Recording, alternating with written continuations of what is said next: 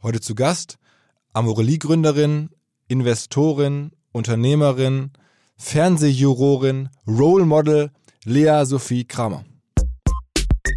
Für mich ist das einfach ein, ein Spaß, also ein Projekt, was Spaß macht und was und was mich auch aus der Komfortzone wiederholt. Und das mag ich halt echt gerne. Ich finde es total cool, in Situationen immer wieder zu kommen, wo ich mich unwohl fühle und wo ich denke, was machst du hier eigentlich?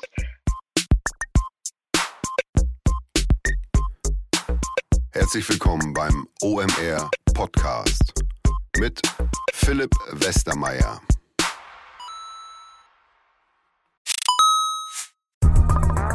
Weil die Kolleginnen und Kollegen von Instafo, also der Jobplattform für den Tech- und Sales-Bereich, von der ich hier schon häufiger berichtet habe, mittlerweile bei uns doch groß engagiert sind hier im Podcast. Ihr hört immer wieder hoffentlich von Instafo. Deswegen habe ich die Kollegen vor kurzem mal selber persönlich kennengelernt und war wirklich sehr angetan. Sie haben mir dazu erzählt, es gibt eine neue Finanzierungsrunde in die Firma. 10 Millionen werden da investiert. Das ganze Thema wird also immer relevanter. Daher nochmal hier mit Nachdruck der Hinweis. Wer Menschen sucht im Bereich Tech und Sales, denkt an Instafo. Die haben da scheinbar wirklich eine neue magische Soße gefunden, wo sie über ihre Plattform ein automatisiertes Matchmaking zwischen Arbeitnehmer und Arbeitgeber ermöglichen und das ist im direkten Marktvergleich dreimal effektiver, was die Quote von Bewerbung zu Einstellung angeht. Hilft natürlich auch, dass sie bereits über 100.000 passende Talentprofile auf der Plattform haben und dass man sehr, sehr schnell ins Gespräch kommt. Innerhalb von 48 Stunden bewerben sich die ersten Talente bei den Arbeitgebern oder man kann sogar als Arbeitgeber einer vorselektierten Gruppe an Talenten aktiv eine Nachricht schicken oder sie zum Chatten einladen, um sich noch schneller kennenzulernen und zu prüfen, könnte das passen. Also nicht nur ich und die Geldgeber offensichtlich glauben an Instafo, sondern auch mittlerweile über 1800 Firmen, darunter O2, RTL, HelloFresh, MyPoster, viele, viele weitere. Instafo ist auf OMR Reviews bestbewertet 4,8 Sterne in der Kategorie Recruiting Plattform. Firmen, die nun Instafo ausprobieren möchten, sehr gerne. Ihr spart außerdem 500 Euro auf die erste Besetzung, wenn ihr euch anmeldet über Instafo mit Doppel F instafo.com slash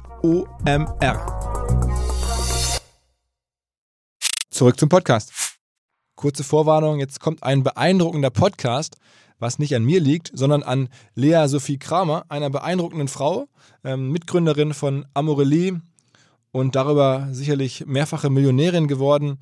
Er hat ihre Karriere einst angefangen bei Oliver Samwer, jetzt mittlerweile angekommen bei Stefan Raab, zumindest in ihrer Rolle als Fernsehjurorin äh, bei ProSieben. Dazwischen wahnsinnig viele Sachen erlebt hat, ihr Gesicht gegeben hat, um ihren Sextoy-Versand ähm, aufzubauen, ähm, was, wie sie gleich erzählt, relativ schwierig war, denn viele Werbemöglichkeiten hatte sie dafür gar nicht, außer sich selbst. Ganz viele Plattformen möchten halt keine Sexwerbung und entsprechend musste sie sehr viel PR machen. Man kann im Podcast lernen, wie PR auch funktioniert, wie man PR hinbekommt und man nimmt halt eine ganze Reihe von Facetten mit, auch so eine Art Journey von ja, der jungen Gründerin äh, bis hin zur jetzt Investorin mit einem Portfolio an Firmen, äh, zum zweifachen Mutter. Ähm, all diese Dinge erzählt sie und ich finde das irgendwie inspirierend und einfach extrem facettenreich und hatte viel Spaß und habe tatsächlich einfach viel gelernt. In dem Sinne direkt rein in den Podcast mit Lea. Was? Herzlich willkommen, Lea Sophie Kramer. Vielen Dank. Bin äh, froh, endlich mal da zu sein. Leider nicht physisch. Hätte ja, genau. Das genau hatten wir ausgemacht. Jetzt ist es anders gekommen. Du bist in ja. Berlin, ne? Genau, ich bin äh, in Berlin im Homeoffice äh, mit Kids und so weiter und wunderschönstes Wetter, ähm, aber wir sind echt sehr, sehr viel drin. Mhm. Manchmal so ein bisschen die Kinder draußen durchlüften, aber ansonsten äh, sitzen wir hier und ja, machen unsere ganzen Themen außen zu Hause. Aber man muss vielleicht mal für alle, die jetzt nicht ganz so eng verfolgt haben, deinen, deinen Werdegang nochmal kurz rekonstruieren. Du hast also sozusagen äh, studiert und danach relativ kurz, äh, relativ zügig, oder ich glaube bei Rocket warst du auch eine Weile, ne? Genau, genau, genau. Also ich habe ähm, an der Uni Mannheim BWL studiert, bin dann ähm, habe bei BCG angefangen und habe über den äh, Uwe Horstmann, den ich aus dem Studium noch kannte. Ich war mit einem WHUler zusammen, deswegen war ich immer halb an der WHU und halb an der Uni Mannheim und kannte sozusagen da viele aus diesem Umfeld.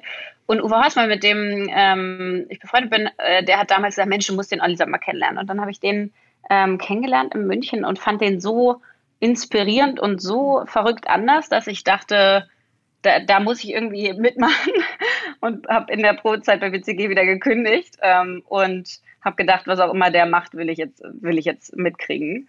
Ähm, und dann war ich da so dreieinhalb Jahre, drei, dreieinhalb Jahre irgendwie, ähm, habe verschiedenste Sachen gemacht, aber vor allen Dingen äh, Groupon Asien dann aufgebaut. Also der erste Arbeitstag war in der Tat auch im Flieger mit Olli nach Japan. Mhm. Ähm, mein allererster Groupon-Arbeitstag. Ähm, und ähm, bin dann da auch gleich äh, zwei Wochen äh, geblieben, weil er am nächsten Tag meinte, auch er muss jetzt zurück, ich soll es mal alleine weitermachen. Und es war ein Wild Ride. Ähm, und dann habe ich aber gemerkt, sozusagen dieses ganze Reisen aus dem Koffer, Leben und äh, ganz viele Meilen sammeln, aber irgendwie seine echten Freunde eigentlich nicht mehr sehen, war mega, mega toll und gleichzeitig aber auch so ein bisschen zehrend an Beziehung und so weiter. Und habe gesagt, ich will wieder zurück nach Berlin. Ich bin Berlinerin, ja deswegen irgendwie ins Epizentrum des äh, Start-up-Wesens wollte ich dann irgendwie zurück mhm. ähm, und habe gedacht, okay, ich möchte irgendwie gerne was gründen. Und dann haben wir vor sieben Jahren, also Januar 2013, Amroli gegründet. Also du und, und Sebastian Pollock, den genau. auch so mittlerweile als Investor kennt. Ähm, genau. Und das habt ihr dann nach fünf Jahren Aufbauarbeit verkauft, glaube ich, an ProSieben, ne? Ja, genau, relativ früh verkauft. Da haben auch viele gefragt, Mensch, warum denn eigentlich so früh? Wenn man halt nicht drin sitzt, weiß man es ja immer nicht so richtig, ne? Aber ähm, uns war relativ schnell klar, dass wir, ähm, wir, wir fallen ja sozusagen mit Amorelie, mit quasi Erotik in das ganze, in, in alle tabuisierten Branchen, also ähm, Waffen, Glücksspiel, Alkohol und so. Ähm, und da ist Erotik auch drin. Und das hat äh, große Auswirkungen auf das, was du im Marketing machen darfst und auch das, was du an Finanzierung bekommen kannst ähm, weil es ganz viele LPs gibt, die sagen, äh, auch, auch in den USA oder so, oder vor allen Dingen ähm, so im, ja, einfach, äh, weiß ich nicht, Dubai, Arabische Emirate und so weiter, die einfach sagen, hey, das, da, da investiere ich nicht. Und wir wussten äh, relativ früh, dass wir. Ähm, also nochmal ganz kurz für TV alle. Zu ja? LPs sind die Investoren in Fonds, die halt die Fonds, die, die Venture Capital Fonds dazu anhalten, ähm, nicht in bestimmte Themen zu investieren mit ihrem Geld. Das heißt, ne, Fonds sind geblockt von ihren Investoren und können dann nicht bei euch investieren. Das ist, glaube ich, die, so ein bisschen ne, das Problem. Genau, Genau, genau, genau. Das sind sozusagen die, ähm, ja, die Hintermänner, von denen das Geld eigentlich wirklich die Limited Partner, die genau. hinter genau. einem Private Vorstehen, Equity ja. oder so stehen. Ne? Mhm. Ähm, deswegen LP und die sozusagen dann aus, aus persönlichen ähm, Motiven oder weil es in den Statuten steht, sagen, ähm, pass auf, in die und die Branchen möchte ich mein Geld nicht investieren. Und Waffen und so weiter kann man verstehen. Erotik, glaube ich, ist so ein bisschen da reingefallen durch die frühere, es kam ja aus dem, aus dem Porno sozusagen, aus dem pornoproduzierenden Gewerbe, ähm, was schon immer so ein Rotlichtmilieu, so ein, so ein schwieriges Feld war, weil du auch viel ähm, ja, einfach also, teilweise Kriminalität, teilweise ähm, Schwarzgeld und so weiter und so fort hattest. Das ist jetzt mit Toys ja was ganz anderes. Also wir verkaufen halt ähm, quasi äh, Unterhaltungselektronik. Ähm, es ist also jetzt gar nicht so unfassbar spooky, aber trotzdem ähm, fällt es halt noch in diese Klassifikation rein und das hatte einfach viele Auswirkungen und eine große ist zum Beispiel, dass wir kein, kein Google Display Network machen kann, können, kein Retargeting machen können, ähm, auf Instagram und so weiter nicht normal werben können. Ähm, das heißt, wir sind relativ limitiert gewesen, mussten dadurch oder sehr kreativ werden und haben dadurch auch sehr, sehr stark TV äh, getestet und auch sehr früh getestet. Und das hat ähm, unfassbar gut funktioniert für uns, tut es bis heute noch.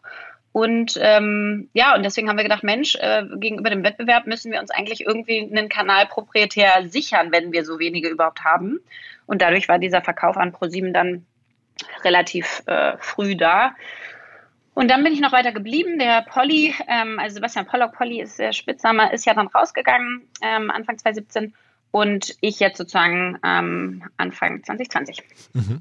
Und ihr habt also die Firma verkauft, nach, also in zwei Tranchen, ne? nach, nach, nach fünf Jahren das erste und dann noch jetzt vor kurzem den, den zweiten Teil, korrekt? Genau, übrigens ist er nicht Anfang 2017, sondern Anfang 2018 rausgegangen. Okay. Genau, wir haben sozusagen 2015 den ersten Teil verkauft, dann 2017 den zweiten ähm, und dann ist er genau danach rausgegangen, Anfang 2018. Und jetzt äh, halte ich noch äh, 2,16 Prozent. Mhm. Und ähm, genau, und bin da äh, sehr happy, noch Investoren zu sein und bin jetzt im Beirat und äh, jetzt haben wir März. Das heißt, seit äh, ja, knapp drei Monaten jetzt nicht mehr Operating CEO. Ähm, und jetzt habe ich mir natürlich alles vorgestellt, was dieses Jahr sein würde und was es leisten würde und was ich da ähm, lernen würde.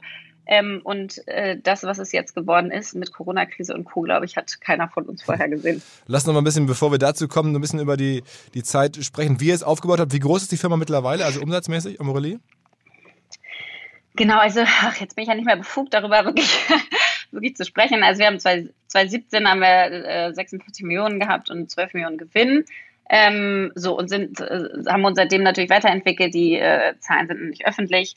Ähm, und haben, haben jetzt so 130 Mitarbeiter, 130, ähm, 140 ähm, je nachdem, äh, wo man gerade ist und wie so die, die Volatilität ist. Mhm. Und ähm, genau, haben hier in, in Berlin angefangen, sind in 15 Märkten, in fünf Märkten selber aktiv.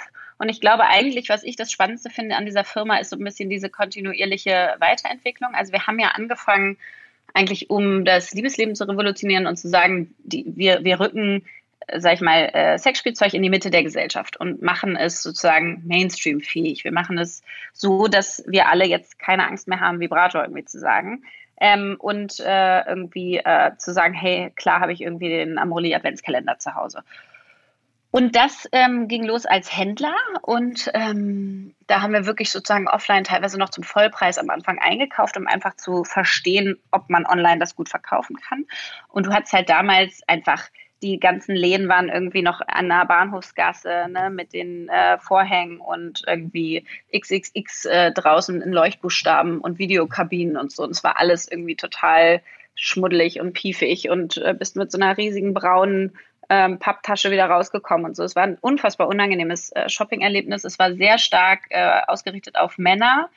Ähm, und es war auch nicht digital. Also die meisten hatten furchtbare Online-Shops und so. Und dann sind wir da reingegangen und haben gesagt, Mensch, mit dem Boom von Fifty Shades of Grey, das war eigentlich so der Auslöser. Leute haben noch Lust auf Sexualität.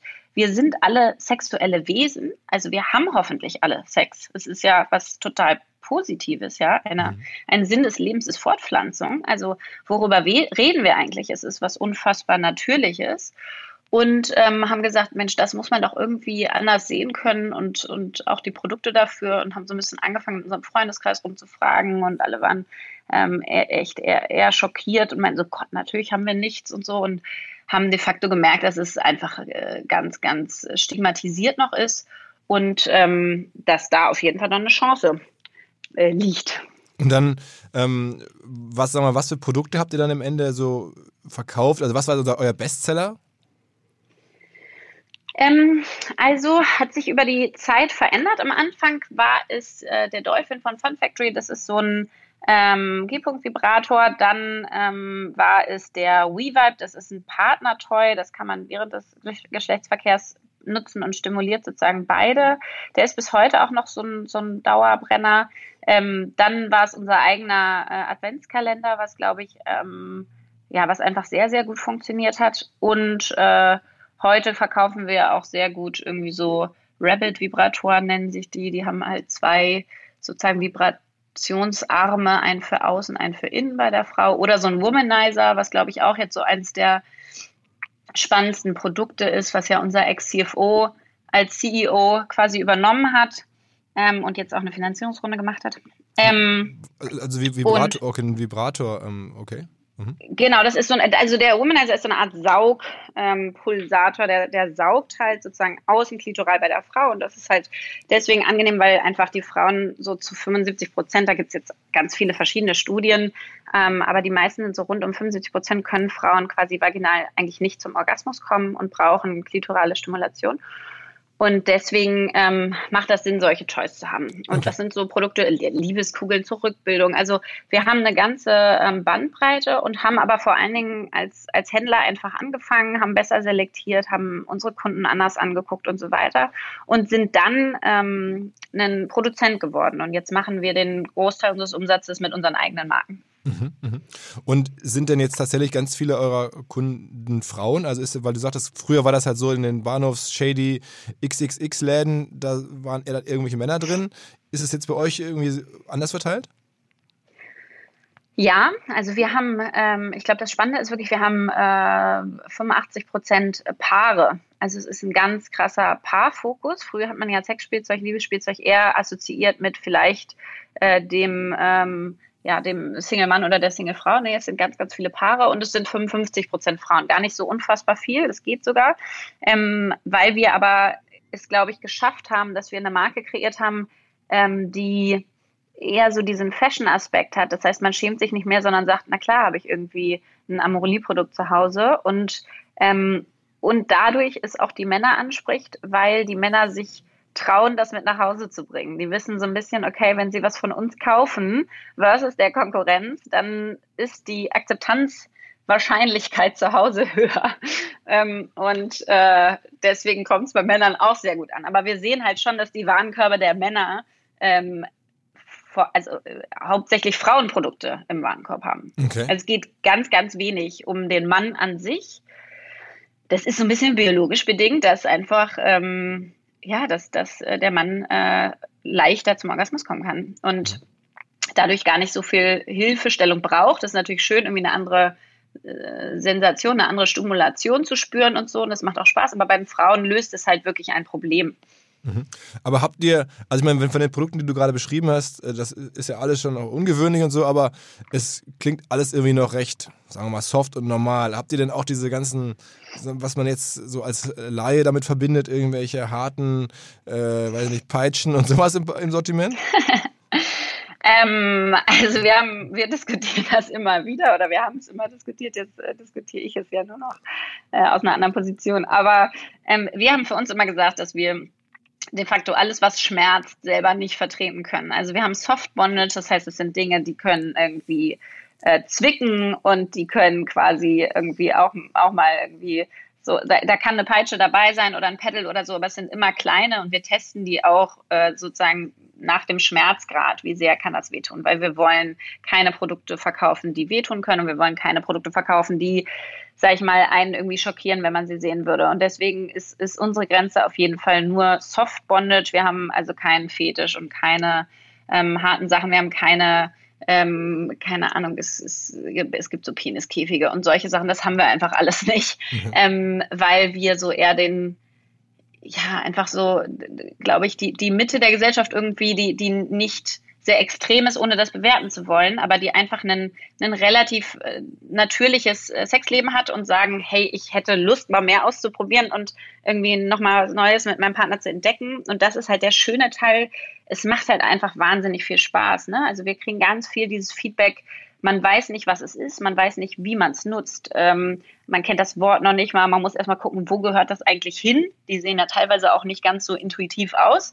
Ähm, und genau dieser Prozess ist aber einfach unfassbar humorvoll auch und irgendwie bringt so eine Leichtigkeit wieder mit rein, sowas Spielerisches, dass du einfach als Paar da sitzt und beide irgendwie lachen und sagen, okay, ist das jetzt cool? Also passt das da überhaupt so? Ich habe die Fernbedienung, ist das mehr oder weniger? Oder ähm, und das macht irgendwie auch den Reiz aus, dass man einfach ähm, gemeinsam so wieder in so einen Spielmodus kommt. Mhm.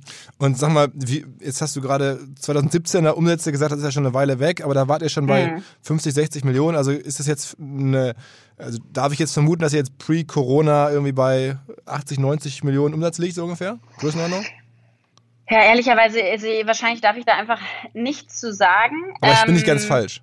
Genau, ja, du bist nicht ganz falsch, aber ähm, wir hatten schon, um, da, um mal so ein bisschen eine Tendenz zu geben, wir hatten schon 2018 auch ein echt äh, schwereres Jahr. Ähm, mhm. Wir haben auf jeden Fall sehr viel umstrukturiert. Einfach, es ist, also was ich schon unterschätzt habe, ist, was für eine Auswirkung das hat, wenn ein Mitgründer geht. Ähm, gar nicht mal so stark, dass wir sozusagen inhaltlich die Themen nicht füllen konnten, sondern einfach sozusagen emotional. Also für mich war es ganz anders, äh, als sozusagen beide Eltern zusammen das zu machen versus dann alleine.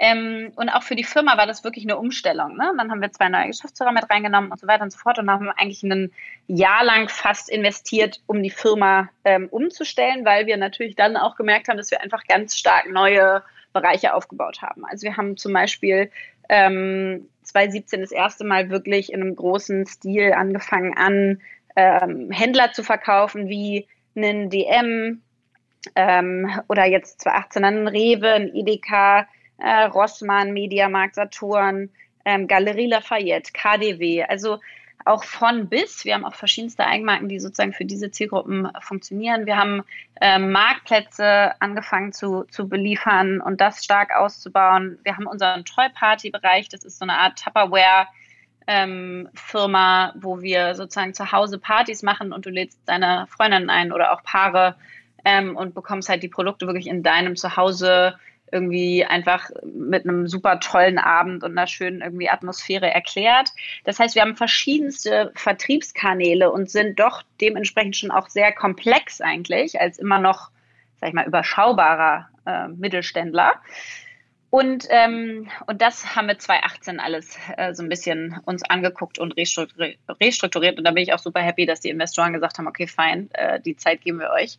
Ähm, einmal zu gucken, wo wollen wir denn eigentlich zukünftig hin? Und mhm. ich glaube, das hat uns beflügelt, jetzt wesentlich mehr noch zu machen in, mit ausgewählten Partnern, ähm, da auch zu lernen, ja, wie viele Partner brauchst du eigentlich, ähm, wie funktioniert so ein, so ein Sales-Prozess, nicht zum Endkunden direkt, sondern sozusagen einen, einen B2B-Prozess mit Jahresgesprächen und so weiter. Also ich glaube, da haben wir der Firma schon auch einiges abverlangt und zugemutet ähm, und unfassbar viel ähm, gelernt. Und das hat, glaube ich, jetzt alles dazu geführt, dass wir jetzt in einer ähm, Phase sind, wo wir, ja, wo wir, glaube ich, sehr, sehr ähm, gut aufgestellt sind und uns ähm, und auch relativ breit aufgestellt sind. Nicht so stark regional. Wir haben immer noch einen starken Dachfokus, ähm, aber auf jeden Fall durch verschiedenste ähm, Vertriebskanäle, was, glaube ich, man immer wieder auch merkt in solchen Krisen ähm, nicht das Schlechteste ist. Aber was ich eigentlich nochmal sozusagen herleiten wollte, ist, wie viele einzelne Käufer habt ihr denn sozusagen jetzt in Deutschland, um mal zu verstehen, es ist interessant, wir kaufen jetzt bei euch dann wahrscheinlich ja schon Millionen oder zumindest Hunderttausende ja. von Menschen kaufen ja eure Produkte dann in Deutschland. Ja, ja, total. Also, ja, also wir sind weit über, über einer Million, ja. Und sagen wir, der Platzhirsch in dem Segment war ja auch ganz viele Jahre Beate Use, ne? Die hatte ja auch einen Versand. Ähm, habt ihr genau. die sozusagen beerbt? Ist die dann, also was habt ihr anders gemacht als die? War das einfach die Frage, die Online-Transition hat Beate Use mit ihren ganzen Läden, die es ja, glaube ich, gab, in Katalogen nicht gut hinbekommen. Dann seid ihr in die Lücke hineingestoßen, auch natürlich auch mit neuem Look und neuem Gefühl, aber eigentlich habt ihr das doch quasi verdrängt und abgelöst. Kann man das so sagen? Ähm, ja, ich glaube jetzt im Nachhinein äh, schon. Also es war nicht unbedingt das Ziel. Wir haben uns damals einfach andere, also alle Wettbewerber angeguckt und die waren alle relativ auf einem ähnlichen Stand. Aber ähm, ich glaube jetzt konkret Beate Use, ähm, da gab es einige Probleme. Also zum einen waren die immer noch sehr, sehr offline fokussiert. Dann haben sie immer noch ihre Männer bedient, weil sie halt aus diesem sag ich mal, ähm, Videogewerbe kam, also Videofilme verkaufen und so weiter. Und das äh, hat einfach für die Männer funktioniert. Das heißt, da sind sie nicht schnell genug von abgekommen.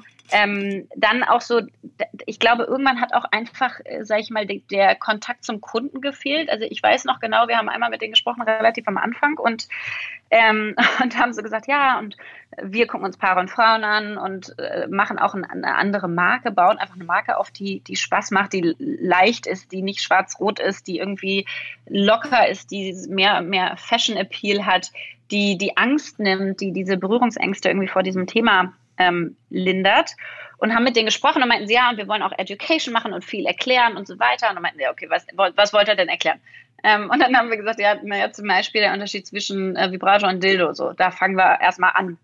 Und dann war so auf der anderen Seite so völliges Unverständnis, so, wem muss man das denn erklären? Also das weiß ja jeder. Und da merkst du einfach, dass sich sozusagen auch, glaube ich, das Leadership-Team, die Firma einfach wahnsinnig stark entfernt hat von dem Kunden und wo der eigentlich stand. Weil wir, unsere Generation hat sich ja fast, sag ich mal, also die, weißt du, die 68er-Generation, die war ja sehr offen, sehr freiheitsliebend, FKK-Strände und so weiter. Das war ein, ein lockeres ein lockerer Umgang mit Sexualität. Das hat sich bei uns fast ein bisschen wieder in der Wellenbewegung zurückentwickelt. Wir sind wesentlich vorsichtiger in unserer Generation. Und da muss man halt irgendwie drauf eingehen und merken, okay, nee, nicht jeder weiß den Unterschied zwischen Vibrator und Dildo. Und da setzen wir halt mal an. Und der Unterschied ist einfach nur, der Dildo vibriert nicht und der Vibrator vibriert. Ansonsten sind es beides sozusagen ähm, zum, also können beide Vagina eingeführt werden. Aber das ist einfach so ein bisschen, ich glaube, die, die, die Industrie hat nicht verstanden, dass sich die Kundengruppen verändert haben, dass sich die Bedürfnisse verändert haben, dass sich die ähm, auch die Ansprache verändert hat, die man haben möchte.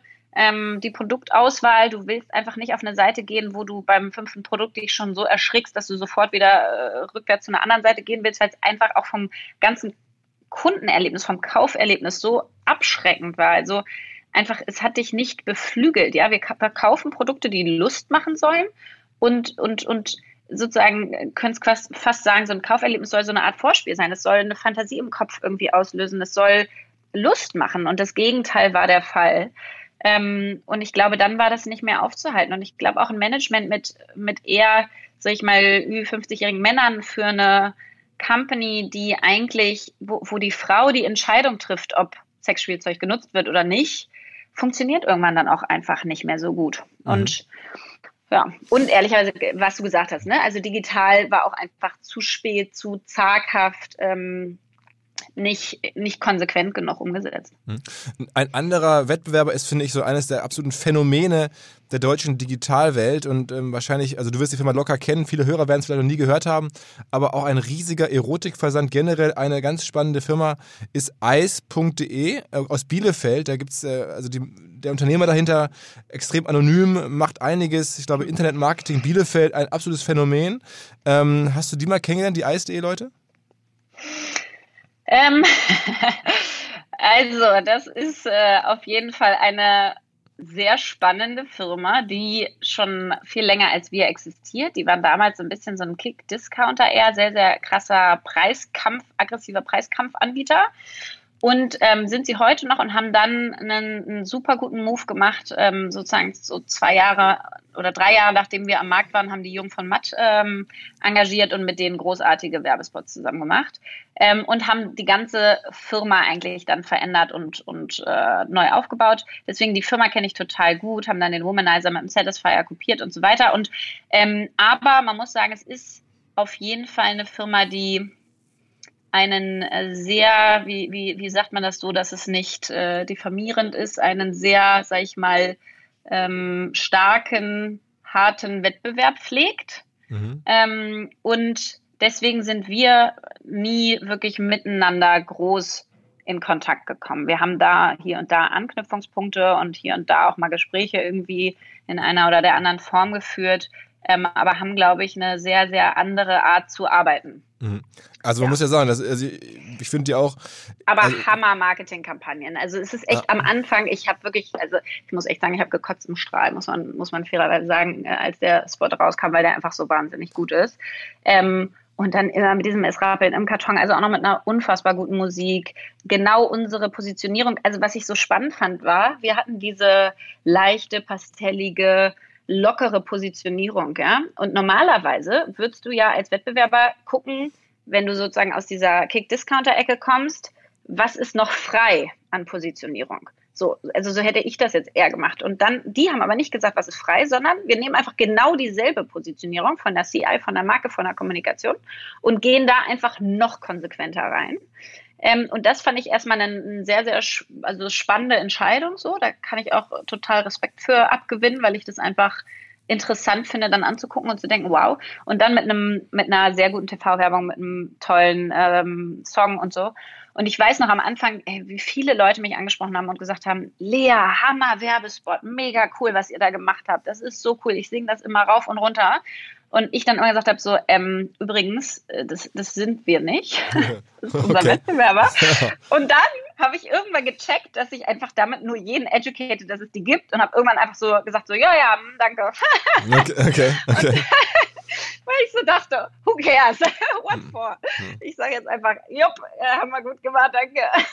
aber es waren halt nie wir. Aber da hat man halt, dadurch habe ich halt gemerkt, wie unfassbar nah diese Positionierung war, ja, weil einfach selbst unsere eigenen Kunden, selbst mein persönliches Umfeld es nicht verstanden hat, dass das eine andere Firma ist.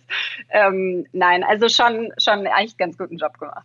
Ja, und ich, also der Gründer ist aber wirklich eine, so, ein, so ein Phänomen. Er spricht, genau. glaube ich, öffentlich gar nicht und, und wie gesagt, dieses sitzt da in Bielefeld Bielefeld und auch da irgendwie ist, ist bekannt für eine, für eine sehr, sehr zurückhaltenden äh, sag mal, Auftritt kann man ja nicht sagen, aber einfach für eine bestmögliche Anonymität.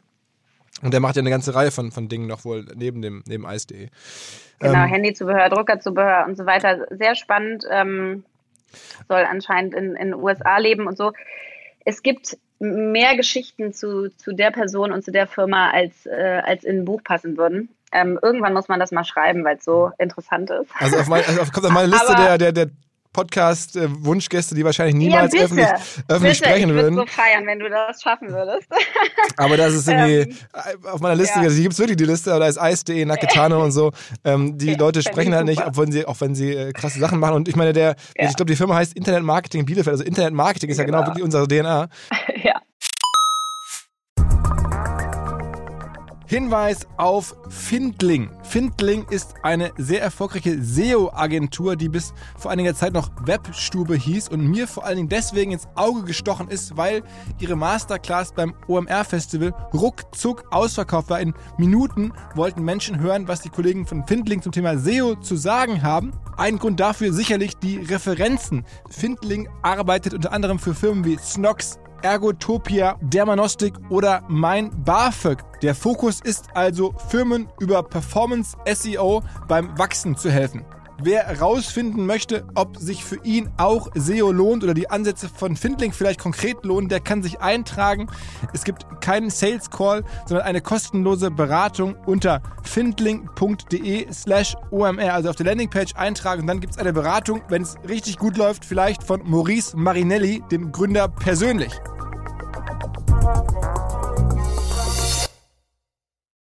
Zurück zum Podcast.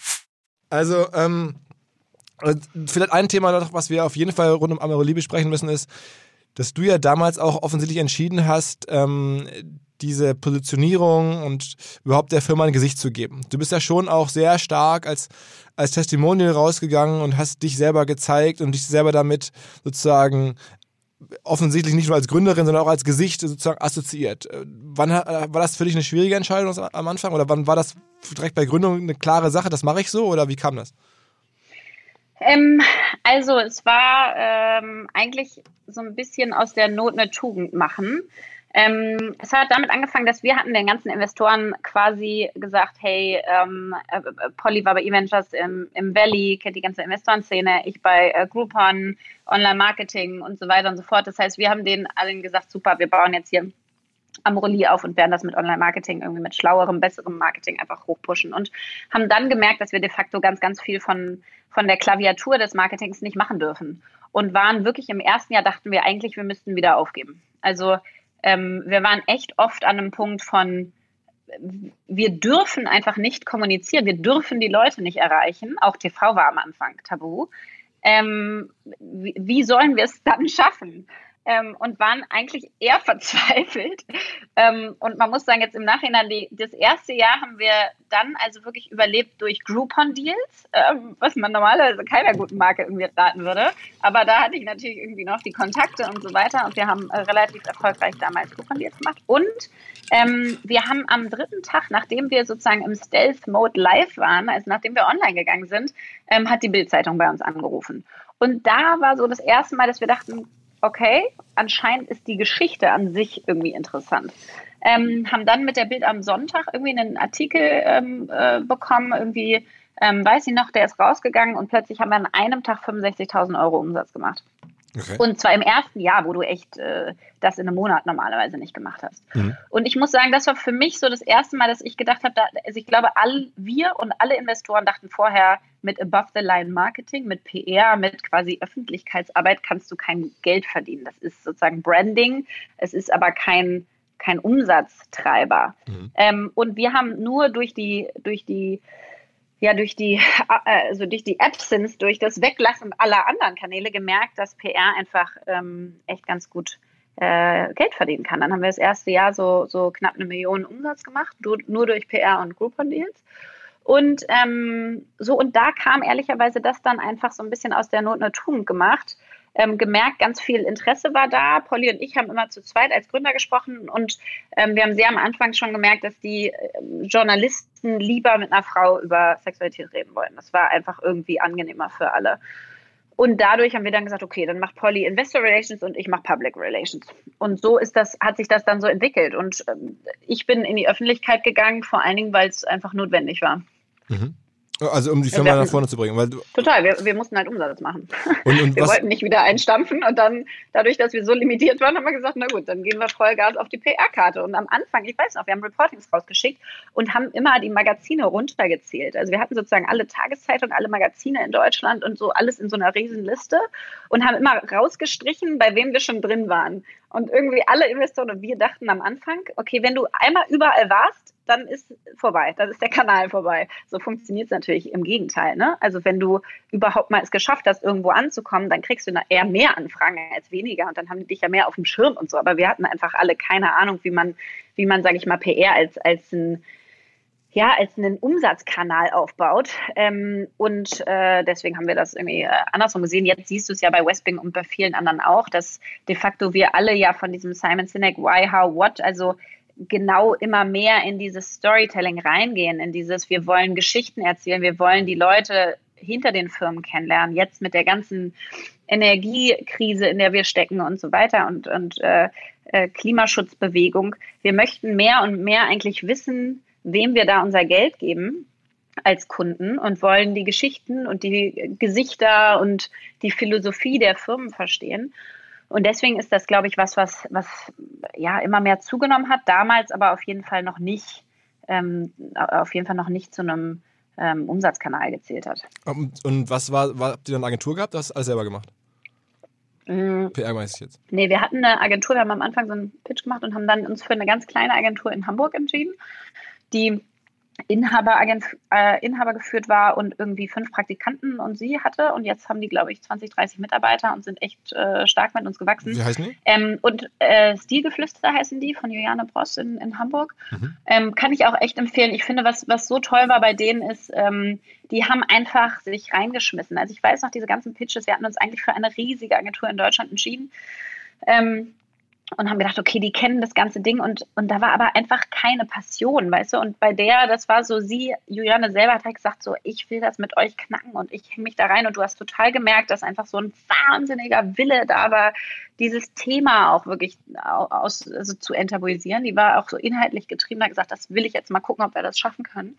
Und was waren so ähm, die größten Knackpunkte? Also welche, du hast gerade gesagt, Bild am Sonntag war das erste. Was war denn so das, das Relevanteste, wo du sagst, danach ist der Damm gebrochen oder danach kamen die meisten weiteren Anfragen oder danach kam der meiste Umsatz? Weißt du das noch so von den, von den einzelnen So, von der, außer PR meinst du? Also ja, genau. was auf jeden Fall meine Aha-Erlebnisse im PR waren, ähm, ist also äh, Gründerszene damals war noch gar nicht so groß ähm, oder ja, war okay groß, aber es war noch immer noch relativ klein und ich glaube von vielen größeren Medien auch so ein bisschen so belächelt vielleicht. Und äh, ich weiß noch, dass wir damals so dachten, na gut, Gründerszene hat jetzt noch nicht die krasseste Reichweite, ähm, aber lassen wir trotzdem irgendwie, haben die trotzdem Artikel über uns geschrieben sehr früh ähm, und wir dann gemerkt haben, dass einfach alle anderen Wirtschaftsmagazine und deren sozusagen Verantwortliche für Startup und Entrepreneurship haben halt Gründerszene gelesen. Wir waren mit einem Gründerszene-Artikel einfach beim Handelsblatt, Manager-Magazin, Süddeutsche, ähm, alles mögliche, überall waren wir plötzlich präsent. Ähm, und die haben uns dann angerufen, wollten auch irgendwas über uns schreiben, weil die einfach sozusagen B2B Gründerszene gelesen haben. Ja, das, das werden die Kollegen der Gründerszene gerne hören. Das ist ja, ist ja cool. Ja, das, das war auf jeden Fall damals ein krasser Aha-Moment. Das hätte ich irgendwie so rum nicht gedacht. Ähm, auf jeden Fall, was, was mich auch überrascht hat, sind so ein bisschen, ähm, du, du erkennst ja auch nochmal neue Zielgruppen. Also ich weiß noch, ähm, dass zum Beispiel Fit for Fun und Women's Health, Men's Health, diese ganzen Fitness-Magazine äh, für uns sehr gut funktioniert haben, was ich vorher auch nicht gedacht habe. Aber wir reden immer redaktionell, ne? wir, wir, reden immer redaktionell. Das ist alles, total. was wir. Ja, okay. Ja. ja, ja, total. Also mhm. das sind alles keine Paid Ads, nee. Mhm ähm, sondern redaktionell. Das hat für uns sehr gut funktioniert und hätte ich vorher auch nicht so gedacht. Aber klar macht es irgendwie Sinn, dass Leute, die auf sich körperlich achten und aktive Menschen sind, auch irgendwie Lust an Sexualität haben und, und Spaß daran. Ne? Mhm. Aber ich muss sagen, also da habe ich so, okay, durch sozusagen den Umsatz verschiedenster Magazine gelernt, also über meine Zielgruppe was gelernt, das fand ich spannend. Ähm, was ich, was ich auch total spannend fand, sind so Pop-up-Stores. Wir haben sehr, sehr viele Pop-up-Stores gemacht, also zwei Wochen ein Ladengeschäft ähm, gemietet und wie du halt dann anfängst, dann denkst du so, okay, wie viel können wir jetzt in den zwei Wochen Umsatz machen und so. Nee, darum geht's gar nicht, sondern du machst halt zwei Wochen so einen Pop-Up-Store auf, dann machst du am Anfang eine Opening-Party, lädst sozusagen die ganze Presse ein und dafür brauchst du vor allen Dingen ähm, irgendwie Prominenz, also du brauchst Leute, die man kennt. Ähm, wir haben damals irgendwie mit äh, Bonnie Strange, mit Fiona Erdmann, glaube ich, heißt sie, mhm. mit äh, Shamina Charivar und verschiedensten ähm, Leuten irgendwie, die wir da eingeladen haben äh, mit Jenny Elvers, äh, mit allen möglichen Leuten ähm, diese Stores mal eröffnet und dadurch garantiert, dass dann auch die Presse kommt und so. Also ich glaube, man, man lernt so ein bisschen einfach, wie, wie PR funktioniert, wie Redaktionspläne funktionieren, wie man Geschichten kreieren kann, wie man seine Marke auch irgendwie auflädt mit, mit Leuten, die dafür stehen und, und irgendwie dafür nach vorne marschieren und sagen, das finde ich toll. Ähm, und es war echt am Anfang gar nicht leicht, ne? weil das Thema wirklich ähm, ja eigentlich ein rotes Tuch war. wir haben auch zum Beispiel Influencer-Marketing ganz lange nicht machen können, weil die Influencer alle viel zu jung waren und auch gesagt haben, so hey, das kann ich meiner Zielgruppe nicht zumuten oder mir springen dann irgendwie die großen Firmen ab. Ähm, das hat sich schon einfach auch durch den ganzen Femtech-Hype jetzt ähm, ganz, ganz krass geändert. Mhm. Aber war das, also ich meine, das ist ja super spannend, was man so über PR äh, lernen kann, aber ich dachte immer, die Story, ähm, junge deutsche, blonde, hübsche Frau aus dem BWL-Umfeld geht in Sextoy-Business rein, ist schon stark genug eigentlich. Das, das, ich dachte, allein das hätte euch schon eine Weile getragen. Hm, nee, ich glaube, also am Anfang gar nicht so groß. Da war es eher ähm, zwei junge Leute aus dem, nicht aus der Erotikbranche gründen ein Sextoy-Startup. Das war auf jeden Fall eine Story, die sozusagen ungewöhnlich war. Aber es war am Anfang ging es eher um, um die Produkte und um das Thema und um, ja, und darum, dass wir es beide irgendwie machen, das schon. Und dann später, klar, habe ich irgendwie mehr Resonanz bekommen oder irgendwie eine, eine, eine sag ich mal, eine, eine kleine Bekanntheit bekommen und dann geht es mehr um die Person. Und jetzt ist es in der Tat in den letzten Jahren auch relativ viel Personal PR gewesen. Ich glaube, das, was, was jetzt ein Westwing natürlich mit Nadelia Fischer auch schon seit Jahren merkt und auch viele andere, irgendwie von Art Night und so, du merkst schon, dass es so Leute gibt oder auch die TikToks-Gründer, ja. Also auch, auch Männer können ja, können ja quasi Personal PR nutzen und machen. Ähm, man muss halt nur sich wohlfühlen, äh, sich da äh, sozusagen, sich da so zu, zu positionieren und sozusagen so ein bisschen in eine kleinere Öffentlichkeit zu gehen. Ähm, und es kostet halt ohne Ende Zeit, das muss man schon sagen. Also ich habe irgendwann echt, äh, am Anfang habe ich immer gesagt, ich mache das in meiner Magic Time. Also irgendwie mein Tag gehört der Firma und PR wird irgendwie abends, nachts am Wochenende gemacht, irgendwie so, dass es der Firma und meiner Arbeit als CEO keine Zeit wegnimmt. Und irgendwann war das nicht mehr möglich, weil es einfach ein zu großer Zeit, ähm, Invest war. Und dann habe ich auch gesagt, okay, dann müssen wir jetzt auch tagsüber Interviews machen und so, weil es geht gar nicht mehr anders und habe versucht, das mehr zu bündeln und mehr irgendwie effizienter zu gestalten, mehr Dinge vorzuschreiben, mehr ähm, Interviews schriftlich zu geben und so weiter und so fort, um einfach auch so einen Kanal effizienter zu machen. Aber das es ist halt ja schon ein sehr arbeitsintensiver Kanal. Aber es ist ja vollkommen berechtigt. Ich meine, ähm, wenn ich jetzt das richtig verstehe, dann war das äh, neben TV oder vielleicht sogar in der Anfangsphase, als TV auch noch nicht ging, euer wichtigster ähm, ja, Verkaufskanal. Ich meine, dass man den dann irgendwie tagsüber macht, ist ja irgendwie auch richtig, ne? Ja, ist, ist auch total richtig. Und gleichzeitig es ist ja schon so in Deutschland, wir sind ja sehr gerne zurückhaltend. Ne? Wir, wir sind ja jetzt kein Land, was so wahnsinnig medienaffin ist im Sinne von, dass alle Leute bei uns in die Medien drängen, sondern es wird schon geschätzt, dass man so eine gewisse Bodenständigkeit und Zurückhaltung und so weiter auch hat. Und das habe ich auf jeden Fall irgendwie von mir auch erwartet, dass ich irgendwie meine, meine ordentliche Geschäftsführertätigkeit mache in der Zeit. Ähm, und, und das heißt irgendwie Leute einstellen, andere führen, die Ziele und Visionen vorgeben, ähm, strategisch sagen, wo wir hingehen wollen, mit Leuten im One-on-One sitzen und Dinge durchdiskutieren und irgendwie meinen Kopf damit mit reinschmeißen als Ideen ähm, oder so. Ähm, und das war nicht unbedingt selber irgendwie die ganze Zeit Interviews geben. Ähm, und natürlich hat es irgendwie dann mehr und mehr funktioniert und dadurch hat es auch einen größeren Teil eingenommen. Und trotzdem bin ich bis heute, würde ich sagen, da immer in so einem Zwiespalt, ja, zwischen will ich meine Arbeitszeit aufwenden, um mit anderen Dinge zu kreieren oder sozusagen zu senden. Mhm, mh, okay. Ähm, aber es, okay, ich, was mir gar nicht so klar war, dass ihr wirklich so hart pitchen musstet, auch für diese PR-Coverage, ne? Dass, dass du, also was du gerade beschrieben hast, dass die Agentur. Ja.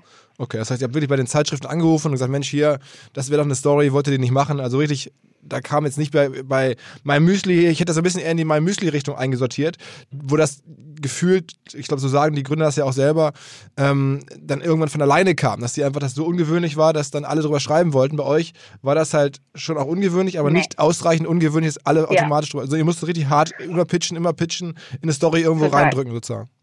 Ja, also total, ich glaube, reindrücken funktioniert nicht, aber du musst es schaffen, dass du Beziehungen aufbaust. Also wir haben Redaktionstouren gemacht zum Beispiel, ne? sind zu den Redaktionen hingefahren. Wir haben uns ähm, einen ganzen Tag lang im The George Hotel in Hamburg so eine Suite gemietet und haben dann da jede halbe Stunde ein anderes ähm, Magazin oder äh, Tageszeitung oder so getroffen. Also wir haben schon versucht, unsere Themen wirklich ganz proaktiv reinzugeben. Warum? Ich glaube, MyMüsli ist eine unfassbar sympathische Firma mit einem sympathischen Thema, was die Deutschen lieben.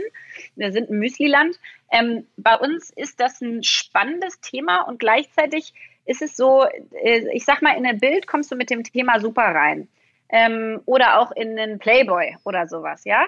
Aber wir wollten ja in die Gala oder in die Cosmopolitan oder mhm. wir wollten ins Manager-Magazin oder ins Handelsblatt. Mhm. Ähm, und das ist nicht äh, God-given, mhm. ähm, weil die natürlich schon extrem auch kuratieren für ihre Zielgruppe, mhm. zu Recht.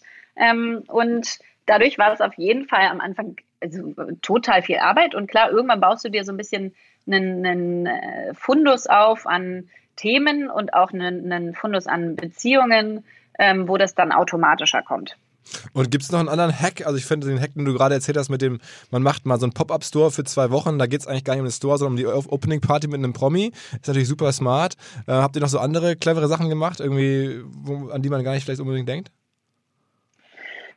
Ähm, auch wir haben mal zum Beispiel ähm, so eine so ein bisschen wie Einhorn, ja, so eine Demonstration für, ähm, für freie Liebe und damals war so ein Bahnchaos und so weiter ähm, und mit uns äh, kommst du äh, früh und so weiter. Da haben wir so verschiedenste, sag ich mal, so Gorilla-Marketing, Gorilla-Marketing-Kampagnen äh, gemacht, also einfach draußen Demonstrationen, wo du hoffst, dass die Presse darauf aufspringt oder auch mal dem einen oder anderen sagst, dass du das machen wirst, ähm, sodass die das dann aufgreifen. Ich glaube, äh, auch jetzt dieses also das war für uns ehrlicherweise nicht so ein wahnsinnig ähm, erfolgreicher Weg, aber für andere sehe ich, dass der erfolgreich ist. Also für ein Einhorn hat es gut funktioniert.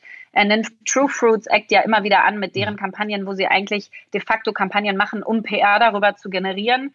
Ähm, wir haben mal eine Offline-Plakatkampagne gemacht, ähm, Multiple Orgasmen 7990, gar nicht mehr draufgeschrieben, was für ein also da war einfach nur ein großer Vibrator drauf und dann stand da Multiple Orgasmen 7990 und haben sozusagen nicht gesagt, hier, das ist ein Rabbit-Vibrator von der Marke Woo, mhm. so und so, sondern einfach, was, was bringt er dir eigentlich? Das war zum Beispiel auch wieder, das ging auch einmal durch die Presse. Ähm, das heißt, schon irgendwie so ein bisschen versuchen, versuchen, das zu nutzen, dass man ein Thema hat, was natürlich auch aneckt. Ähm, es ist ganz spannend, weil es nutzen ja ganz viele Firmen ähm, als, als Marketingidee sozusagen das Sexualisieren ihrer Produkte. Mhm. Sei es im Parfum oder in Autos oder überall, ja, dass du irgendwie sexuelle Anekdoten hast oder ein bisschen sozusagen ähm, Anspielung so ein bisschen so. Grenz, ja, so Anspielung hast, so Grenzbereiche da streifst und so. Und das geht bei uns halt alles natürlich nicht, weil wir verkaufen ja genau das. Das heißt, ähm, es ist schon ganz spannend, dass wir teilweise auch Dinge gar nicht nutzen können, genau weil wir ja äh, im Endeffekt Sextoys verkaufen. Dadurch ist es dann auch äh, nicht so witzig. Ähm, aber ich glaube, so dieses so ein bisschen sich aus sich raus äh, gehen, ein bisschen mutig sein. Ich finde es auch ganz spannend, was Amorelie ähm, gerade macht. Die haben jetzt gerade so eine Kampagne Stay Home and Fuck. Ähm, sehr, ähm, sag ich mal, in your face, sehr mutig. Ja, aber ähm, zum Beispiel was, was ähm, ich, also ich habe so gedacht, wow, als ich die gesehen habe. Mhm. Ähm, und ähm, finde es aber richtig, auch in Zeiten von Krisen den Humor nicht zu verlieren, ja. Und irgendwie, es ist einfach ein schönes Wortspiel. Ähm, es ist auf jeden Fall, werden wir Corona-Babys sehen, bin ich mir ganz sicher. Wir haben die Fifty Shades of Grey Babys auch alle gesehen. Das heißt, wir werden einen äh, Anstieg haben an sexueller Aktivität, wenn man das jetzt messen könnte, ähm, und auch an äh, Babys, die daraus mhm. entstehen werden. Ähm, und deswegen ist es total valide, sowas zu machen. Und ich bin eigentlich äh, so ein bisschen stolz von außen, weil ich so denke, okay, ist es cool, dass ihr euch das traut, obwohl es natürlich ein Thema ist, wo du immer zeigen willst, dass es eine Ernsthaftigkeit hat und dass man es nicht auf die leichte Schulter nimmt. Und trotzdem ist es irgendwie wichtig, Intimität zu fördern, gerade in so einer schwierigen Phase, ähm, wo Beziehungen, glaube ich, auf eine echte Probe gestellt sind ähm, und äh, auch den Humor selbst in so einer Phase nicht zu verlieren. Haben deine Eltern sich immer jemals gewundert darüber, dass du das machst? Die waren ja, also total, total. Also das war, also ich habe ja, Polly und ich haben das entschieden in der Bar, haben uns Handshake gegeben, gesagt, wir machen das und dann ähm, haben wir gesagt, okay, wir reden jetzt beide erstmal mit unseren Familien und das war genau vor Weihnachten. Und ich weiß noch, ich saß, saß im Wohnzimmer mit meiner ganzen Familie, mit meiner Oma, ähm, die damals 89, glaube ich, war. Und habe halt allen gesagt, was ich da jetzt machen möchte und habe vorher gesagt, pass auf, wenn irgendjemand damit wirklich ein Riesenproblem hat, dann würde ich es auch nicht machen. Also ähm, und habe das denen dann so erzählt und dann hat meine Oma irgendwie gesagt, Mensch, ähm, Haustiere fandst du doch auch immer ganz spannend, kannst du nicht irgendwie so ein, so ein irgendwie so Haustierfutter verkaufen oder so? Okay. Dann dachte ich so, ja, kann man machen, Oma. Also A gibt es schon, B ist einfach für mich nicht exciting. Ähm, und, ähm, und dann meinte mein Vater, ich glaube, es ist eine gute Idee. Und meine Mutter meinte, ähm, du solltest es machen, wenn du damit mehr machen willst als nur Geld verdienen. Also wenn es einen gesellschaftlichen Antrieb gibt. Mhm. Und ähm, so, und dann hatte ich so quasi das Okay. Und dann haben die das ganze erste Jahr genau das gesagt. Daher kommt auch diese äh, elektronische Unterhaltungs-, also Unterhaltungselektronik. Die haben immer gesagt, unsere Tochter hat einen Shop für Unterhaltungselektronik. Mhm. Ähm, und haben dann, und da hat auch keiner mehr nachgefragt. Das klingt so langweilig, äh, dass man, dass man da nicht mehr weiter drüber redet. Und dann irgendwann äh, kamen so die ersten Freunde, die gesagt haben, Mensch, ich habe aber da mal in der Presse was gesehen und so, ist das nicht die Lea? Ähm, und irgendwann mussten sie sich dann damit sehr komfortabel fühlen, ähm, dass Menschen sie auch ansprechen. Und, ich weiß, ich glaube, es war, also mein Highlight war auf jeden Fall äh, letztes, äh, die letzte Weihnachtsphase, Vorweihnachtsphase, als mein Vater angerufen hat und gesagt hat, Lea, ich bin hier gerade bei so einem Treffen und so.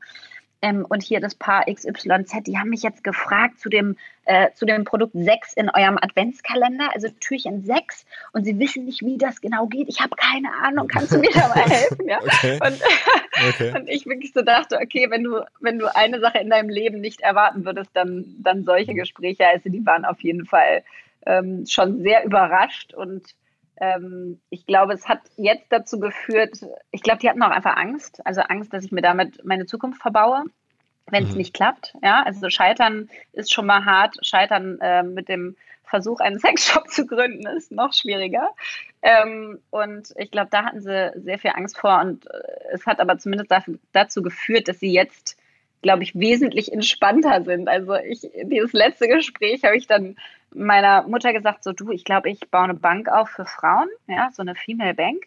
Und dann meinte sie so, was? Du, du verstehst doch nichts von Banking. Ich so, nee, ähm, aber ich glaube, da gibt es einen Bedarf und ich glaube, da müssen wir ran. Und ähm, dann meinte sie, Lea, ich habe sogar eine Bankkauf, also eine Bankkauflehre, du hast noch nicht mal irgendwas da.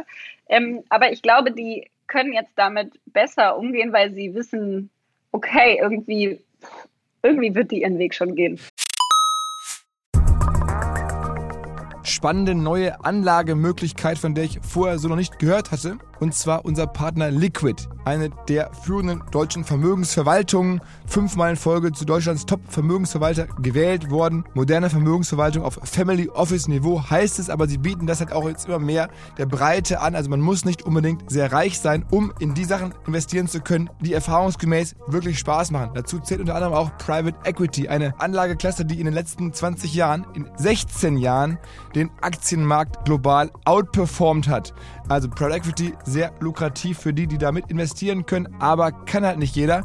Bis eben jetzt, wo Liquid es möglich macht, sogar, und das ist das Neue, mit einem Sparplan, wie man das von klassischen Börsenanlagen kennt, mitzumischen.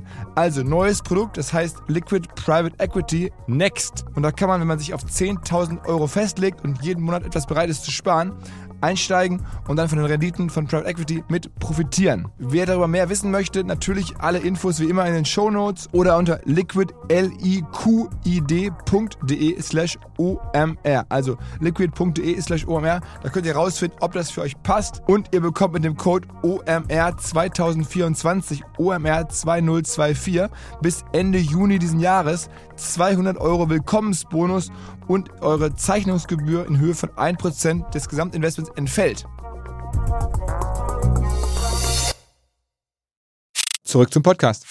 Wie ist denn bei dir denn die PR-Story? Die ist ja dann immer weitergegangen und seit, ich glaube, einem Jahr oder einem halben Jahr bist du mittlerweile auch Fernsehstar oder zumindest Fernsehpräsent. Relativ ne, mit, mit Lena Gerke, mit Joko Witterscheid zusammen in der Pro-7-Sendung. Wie kam das denn? Genau, ähm, total ungewöhnlich. Das Team von, also Stefan Raab ist ja der Produ Produzent von Das Ding des Jahres. Mhm. Und als Brainpool, seine Firma und, und Stefan Raab selber.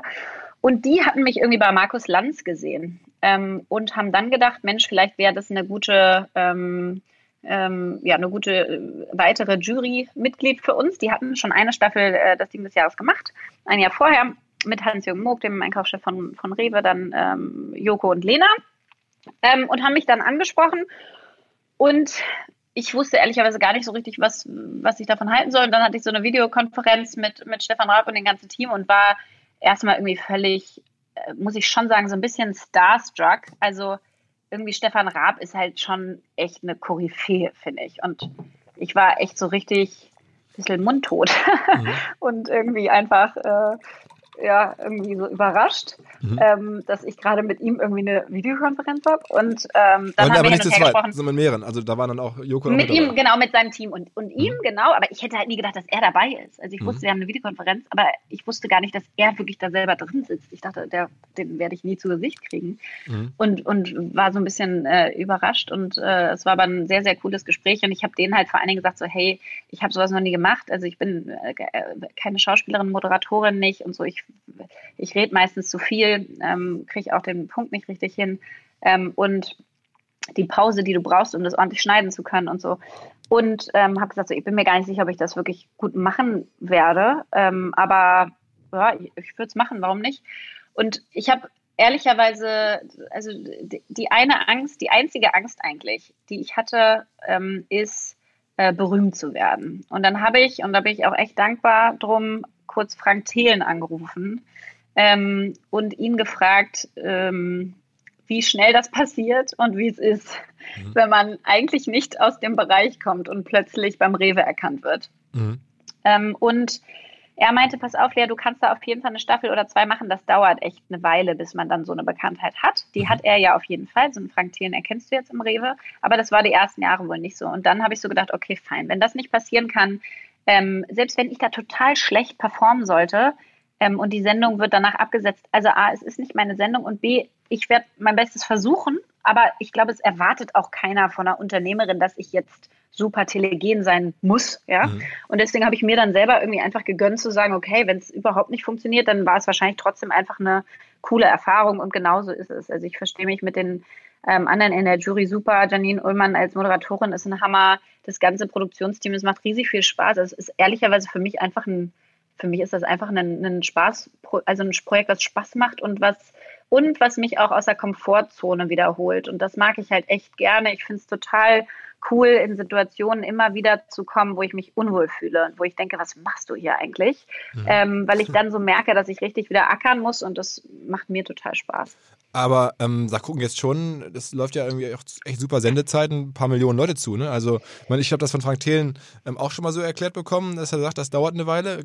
Ähm, kann man sich auch erinnern, ne? früher, da war er noch nicht der Frank Thelen, obwohl er schon in der Show saß und so. Aber ja. es, es müsste doch trotzdem stark zugenommen haben, wenn die jetzt da seit ein paar Monaten jeweils Millionen von Leuten zugucken, äh, wie du da Sachen bewertest. Äh, also ehrlicherweise, nee. Es ist nämlich, äh, ich glaube, der große Unterschied ist, ähm, in der Show, die wir machen, geht es wirklich um die Erfinder und um die Erfindungen. Und wir als Jury haben auch gar nicht so viel Sendezeit, wenn du mal so eine Sendung durchguckst. Und ähm, deswegen, es sind sechs Shows, das ist auch nicht viel.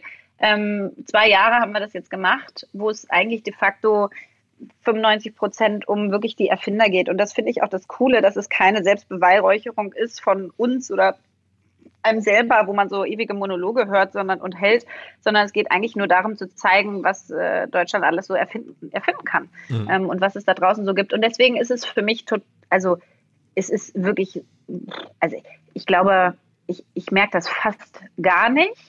Ähm, und ich habe für mich auch irgendwie ganz gut dadurch rausfinden können, ich bin natürlich dann mit Joko auch ab und an mal geflogen oder irgendwie so sozusagen unterwegs gewesen und ich habe für mich schon gemerkt, ich finde, eine Bekanntheit ist toll. Ähm, warum? Weil es dir einfach Möglichkeiten gibt, auch wahnsinnig spannende Menschen zu treffen und von denen zu lernen und mit denen, wie mit dir jetzt in so einem Podcast zu sitzen, mhm. ja. Also das, das kommt halt auch dadurch, dass ich irgendeine eine gewisse Bekanntheit, sage ich mal, habe in einer bestimmten Gruppe. Jetzt sagen wir mal Gründerszene. Mhm. Und das finde ich ähm, total schön. Das fühlt sich für mich an wie mein Zuhause sozusagen. Und ich finde es schön, dass du weißt, wer ich bin, weil dann habe ich die Chance, mit dir zu reden und ja. irgendwie von dir zu lernen. Mhm. Oder auch selber was weiterzugeben. Eine Berühmtheit ist für mich keine Ambition. Also mhm. Im Gegenteil, ich glaube, ich halte zum Beispiel bei Instagram oder LinkedIn auch meine Kinder komplett raus, nicht mit irgendwie Blurry oder irgendeinem Apfel drauf oder einem Affenkopf, sondern die sind einfach nicht präsent. Ähm, und weil mir das, oder, oder mein Freund auch, kein Mensch weiß, wie der aussieht, ähm, weil ich einfach, ähm, weil ich das einfach total mag, irgendwie so Privatsphäre zu haben und einfach rumzulaufen und keiner weiß, wer du bist. Und, und warst du geschockt? das Einzige, wo ich es gemerkt habe, hm? war, ähm, wir haben hier so, so einen äh, Stamm, ähm, Restaurant, ein thailändisch, thailändisches Restaurant, wo wir immer hingehen. Die sind bei uns um die Ecke und die sind einfach super lecker und so nett. Und äh, da war ich dann, während die Show lief. Und die kam dann irgendwann an, die Tochter meinte so, ähm, kann das sein, dass Sie Lea Sophie Kramer sind und dass ich Sie immer in der Show abends sehe? Und das fand ich unfassbar nett und süß. Und dann haben wir noch einen Kaffee aufs Haus bekommen und ich habe mich riesig gefreut.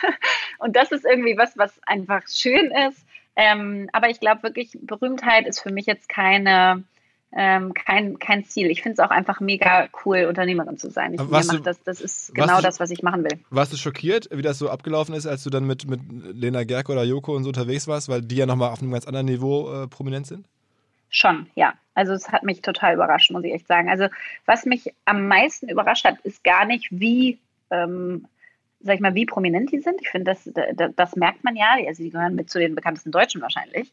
Sondern ähm, was mich total überrascht hat, ist der Anspruch der Menschen, also der Anspruch der Leute, die, die um die rum sind, meinetwegen am Flughafen, dass die jederzeit verfügbar sein müssten. Also da gehen dann wirklich Leute und sagen, so Joko, jetzt machen wir mal aber ein Bild. Ne? Mhm. Und das ist halt, und, und Joko kann dann natürlich auch nicht sagen, nö, ähm, sondern, und das ist auch nicht eine nette Frage, in, ja. oftmals in den Fällen, manchmal ist es auch ganz süß, aber ähm, sondern das ist so eine totale Anspruchshaltung und das finde ich ehrlicherweise echt unangenehm. Also das würde mich stark stören und du kannst natürlich auch nicht sagen, nee, weil dann irgendwie steht in so sozialen Medien, äh, Joko ist irgendwie, keine Ahnung, in echt ist der überhaupt nicht nett und so, weil er irgendwie ABC gesagt hat, er möchte das Bild nicht machen. Also das würde mich, glaube ich, schon mh, mm, belasten. Auch dieses heimliche Fotos machen und so, das finde ich auch extrem anstrengend, dass Leute halt irgendwie dann ihr Handy rausholen und so tun, als ob sie irgendwas damit machen und also heimlich Fotos von dir schießen. Und, oh,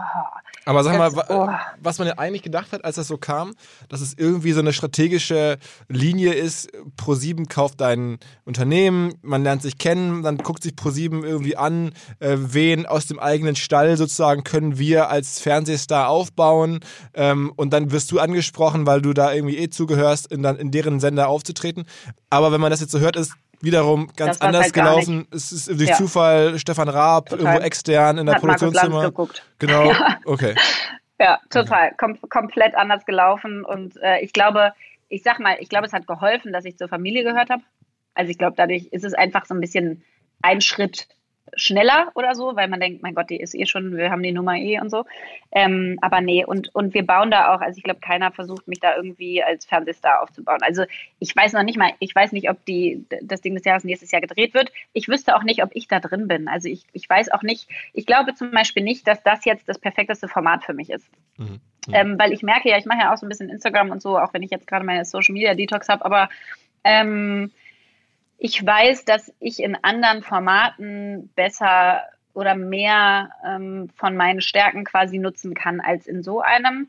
Und ähm, deswegen, ich glaube, das ist alles okay. Keine Ahnung, ich habe da jetzt auch noch kein großes Feedback. Jetzt ist nicht so, dass man da so die Auswertung dann alle bekommt oder sowas, ähm, sondern wir gucken uns ja auch nur die Quoten an und wissen, okay, ist es jetzt ähm, besser als erwartet oder schlechter als erwartet gelaufen. Ähm, aber ähm, ich glaube, dass andere Formate für mich besser funktionieren, diese ganzen Speaker-Geschichten und so. Ich glaube, das ist was, was mir irgendwie mehr, mehr liegt. Will ich aber jetzt aber auch kein Business draus, auf, draus aufbauen. Ähm, so, ich finde schon dieses Content Creation, also irgendwie selber was zu erschaffen und auch weiß ich nicht, ja, in so, ich überlege auch so immer mal wieder in so Formaten, wie kann man andere inspirieren, wie kann man das Wissen, was man selber angeeignet hat, gut weitergeben und so, das macht schon Spaß. Auch du brauchst einen eigenen Podcast, Lea. Ja, du ja, brauchst einen eigenen Podcast. Beispiel. Müssen wir dann mal drüber weiterreden. Ja, genau. Das drängt sich ja quasi auf hier.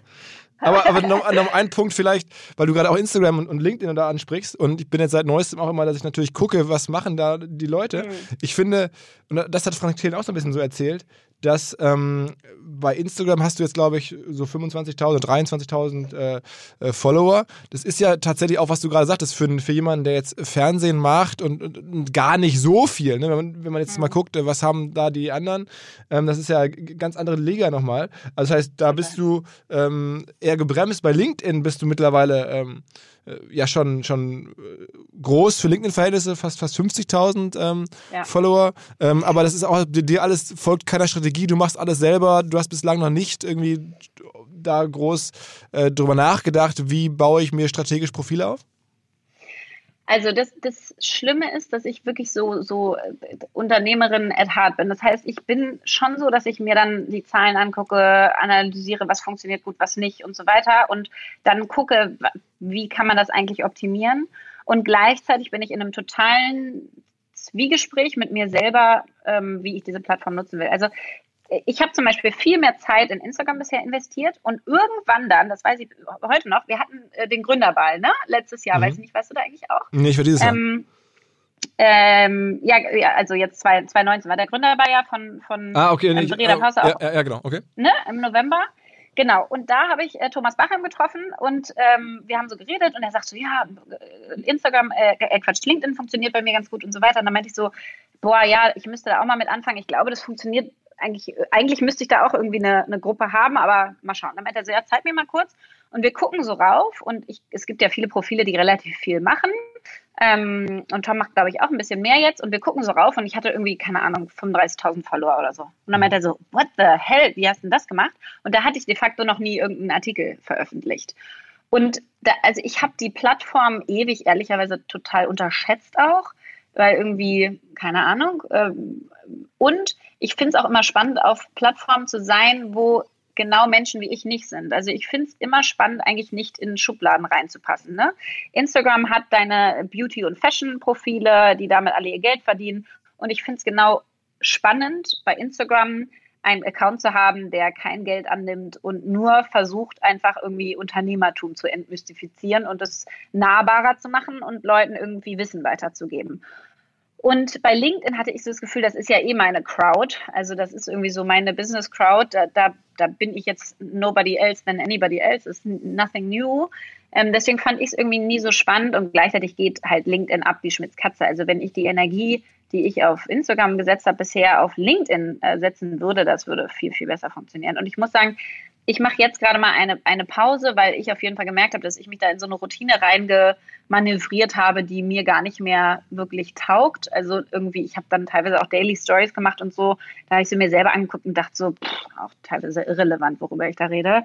Ähm, muss eigentlich keiner, keiner wissen. Und gleichzeitig merke ich schon auch die Power von diesen Medien und auch die Power, die es einem selber gibt, dass du zum Beispiel beim Gründerball auch treffe ich Janina Kugel, die ich äh, Siemens frühere, genau frühere Siemens Vorständin treffe ich beim Gründerball und wir gehen beide aufeinander zu und sagen so Mensch hey und so weiter und kennen uns gar nicht. Wir kannten uns nur über hm. Instagram und haben da einfach die Stories voneinander geguckt ähm, und und wollten uns dann so irgendwie austauschen, haben so als wenn du alte Freunde wieder getroffen hättest. Mhm.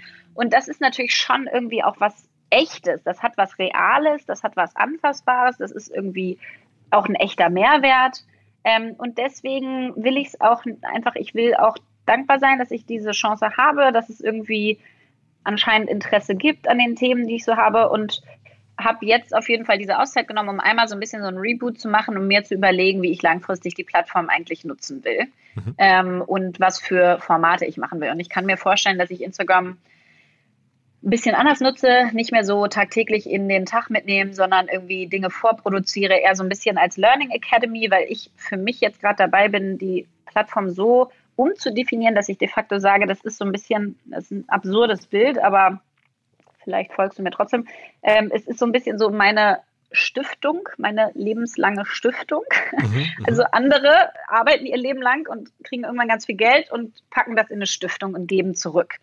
Und ich baue jetzt durch diese Medien quasi mein Way to give back auf, also den Weg, wie ich zurückgeben kann, indem ich Wissen vermittle, indem ich Tipps gebe, indem ich äh, Kontakte herstelle und so weiter und so fort und investiere anstatt derzeit Geld einfach Arbeitszeit, was auch ein Äquivalent von Geld ist eigentlich. Ähm, und mache das sozusagen jetzt schon einfach.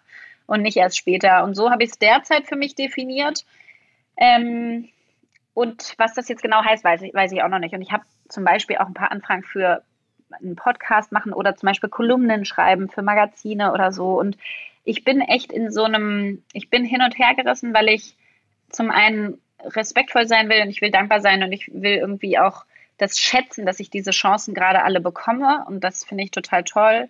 Und gleichzeitig will ich halt Zeit haben, weiterhin nicht, ähm, ja nicht Content Creator nur zu sein, sondern halt wieder ein Unternehmen aufzubauen. Also das heißt, wenn du dann aus deinem äh, Break, also deinem Social Media Break, deinem Corona Break, deinem äh, sozusagen Ende von Amorelie Break zurückkommst, dann willst du wieder was Neues gründen. Also man wird dich jetzt nicht nur mehr als Investorin, du bist ja, glaube ich, ohnehin Investorin, dann ein genau. Vehikel, mhm. ähm, sondern du willst dann auch wieder was eigenes komplett bei Null anfangen. Ja, ich glaube ja. Also ich habe jetzt äh, genau für mich ja dieses Year of Learning ausgerufen, also von Januar bis Ende Dezember. Jetzt habe ich mir diesen blöden Kreuzbandriss geholt und Corona ist gekommen. Das heißt, wahrscheinlich werde ich es verlängern bis Mitte nächsten Jahres und eineinhalb Jahre äh, Pause machen, ähm, weil ich auch ganz viele persönliche Themen habe, auf die ich einfach Lust habe. Ich will so eine Coaching-Ausbildung machen und so weiter. Ich habe einfach Lust, ein paar Sachen zu machen, die ich mir selber gönne.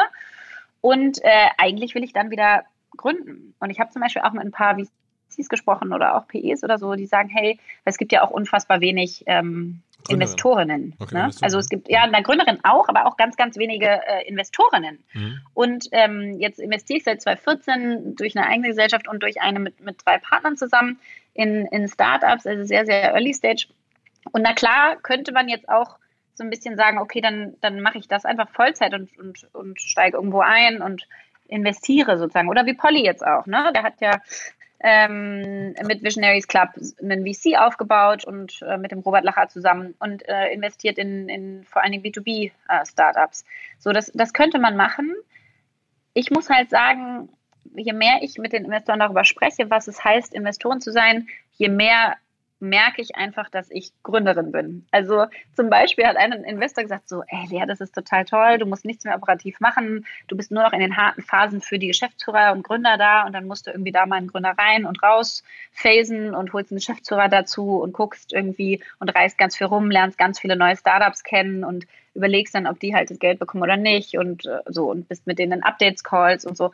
Und das ist einfach, ich, ich also ich liebe genau dieses, dieses operative Tun. Ich finde es total spannend, mir zu überlegen, wie ich so einen PR-Kanal als Umsatzkanal aufbaue, ja, oder wie man es schafft, bei DM seine Produkte zu listen, oder wie man es schafft, eine Salesforce irgendwie aktiv aufzubauen, oder wie man es schafft, so ein Toy-Party-Netzwerk ähm, zu managen. Also ich finde das, ich finde das und, und wie man eine Vision entwickelt, wo wir eigentlich hingehen wollen, welche Länder wollen wir machen. Genau die Themen machen mir unfassbar viel Spaß. Aber ähm, also das heißt keine Investorin, deswegen, sondern, sondern Gründerin? Ja, und deswegen denke ich Gründerin, ja. Hm. ja. Okay. Weiterhin, ja. Was hast denn du für Investments gemacht? Also, weil du sagtest gerade, ich glaube, Starstrike Ventures heißt eins, Pink Capital heißt ein anderes Vehikel von dir. Was hast denn du da so drin? Gibt man, kennt man davon irgendwas? Ähm, ja, also zum Beispiel haben wir investiert in Lilidu. Das ist ah. so ähm, organische Windeln und äh, Feuchttücher und so weiter, so ein ähm, quasi Challenger von, von Pampers. Mhm. Ähm, dann haben wir investiert in AD von der, ähm, von der Ludamis. Ähm, dann haben wir investiert in Sunshine Smile. Ähm, Diese Zahnschienen. Von, äh, ja, ja, genau, genau. Ja. Dann, also Zahnspiel, genau, so ein bisschen in, in Invisalign. Ähm, und also un unterschiedlichste Branchen. Wir haben auch, also die heißen jetzt Plastente. Ähm, wir haben investiert in ähm, Plantura für, für Düngemittel für, für, für den Garten. Ähm, wir haben in einen, in einen Payment, äh, also einen Quatsch, einen Preisvergleicher in Asien investiert. Ähm, wir haben in einen ähm, Blumen Versand in Asien investiert. Also unfassbar ähm, untersch oder sag ich mal, sehr, immer so eine sehr Medwing haben wir investiert, ähm, finde ich auch ganz, ganz spannend gerade für, sag ich mal, die Pflegebranche. Also es ist im Endeffekt äh, Vermittlung von ähm, Krankenpflege, Altenpflege, medizinischer Pflegepersonal. Ähm, also unterschiedlichste Dinge und es war immer ein Mix aus ähm, Markt, ähm, also wo, wo, steht der Markt, was für Trends sehen wir da gerade, wie, wie gut ist das Team, Ähm, teilweise welche anderen Investoren sind noch mit drin. Und immer so investiert trauen von der wir Summe, sozusagen also. Von der Summe her dann immer so 50.000 Euro oder 100 oder 500.000, so, also was du da privat dann raus investiert hast, was, wa- wie muss man sich das Genau, vorstellen? also ich glaube, ähm, ja, also es ist so zwischen, sage ich mal, also ich selber, ja genau, also es ist so zwischen, sag ich mal, 10 und 100.000. Aber ich ja. meine, also Und dann ganz, ganz early, ne? Also es ist meist in der, in der Seed-Finanzierung oder halt Series A. Aber okay, also man, ich, ich frage dich das nicht, aber normalerweise wollen alle Hörer mal wissen, was hat denn wohl jetzt die Lea selber verdient mit Amorelie. Ich würde mal schätzen, du hast damit auf jeden Fall ausgesorgt, dass man so hören kann, lesen kann. Sicherlich mehrere Millionen oder auch achtstellige Summe ähm, dürfte bei dir schon jetzt angekommen sein. Ähm, aber das musst du jetzt nicht kommentieren, nur dass die Hörer zumindest mal meine Einschätzung gehört haben. So. Ähm, Ich kommentiere es nicht. genau, genau. Philipp, ich muss einmal ganz kurz vor mein, meine AirPods halten nicht mehr durch. Ich muss einmal ins andere Headset wechseln, ja? Eine Sekunde, warte. Ähm, jetzt hat Lea gerade ihre Kopfhörer gewechselt. Äh, Ich nutze die Gelegenheit, einmal das Thema nochmal zu wechseln, weg von Investoren hin zu äh, Role Model. Und ich weiß, dass dir das auch ähm, wichtig ist, äh, sozusagen ähm, Gründerinnen äh, zu unterstützen oder das ganze Thema Gründerinnen oder, oder ähm, äh, Female Founder zu pushen. Äh, erzähl mal vielleicht ein bisschen, ähm, was, was machst du da oder was, was sind da deine Gedanken? Genau, also, ähm, also ich glaube, die, die Gedanken sind irgendwie sehr, sehr einfach. Wir haben nach den verschiedensten Studien und so weiter aber circa 15 Prozent ähm, Gründerinnen und ich runde immer auf, so ein Prozent des Risikokapitals geht in weibliche Gründerteams. Es sind eigentlich nur 0,4 laut so einer Studie von äh, Atomico VC, also von dem ähm, Venture Capital Atomico. Ähm, und das ist halt, es, es ist einfach shocking, wenn man sich dann die Zahlen anguckt. Du hast sowohl 19 Prozent mehr Umsatz mit diversen Teams, ähm, als auch verdienen sozusagen von, also die Startups, frauengeführte Startups, 78 Cent auf den Dollar investiertes Geld versus den männlich geführten nur 31. Also das heißt, eigentlich, wenn man jetzt mal gar nicht sozusagen gesellschaftlich daran geht und sagt, das ist einfach für uns als, als, äh, als Gesellschaft wichtig, dass wir Frauen fördern, weil wir glauben, dass, ähm, dass diversere Teams bessere Arbeit machen und dass wir glauben, dass einfach 50 Prozent der Bevölkerung auch genauso repräsentiert sein müssen in Startups, in Führungspositionen und so weiter, ist es auch wirtschaftlich einfach schlau. Und jetzt kann man, glaube ich, da gar nicht irgendjemandem die Schuld zuweisen und das ist auch überhaupt nicht, wie ich das Thema sehe. Ich glaube, das bringt eh nichts. Ich glaube, die meisten, also ich glaube eher, Menschen sind im Grunde gut und jeder versucht sein Bestes und manche wissen es halt nicht besser. Ähm, und deswegen geht es mir gar nicht darum zu sagen, oh, die ganzen Investoren investieren nicht in die richtigen Teams und was auch immer, sondern ich glaube, wir müssen eher gucken, dass wir einfach die, die Awareness dafür schaffen, dass es einen bestimmten, sage ich mal, Bias auch noch gibt bei, bei Investoren und die Awareness und es schaffen, die Gründerinnen zu ermutigen, sich zu trauen, ja, also die zukünftigen. Also einfach Frauen zu ermutigen, zu sagen, ja, ich, ich stürze mich in so eine Gründung rein.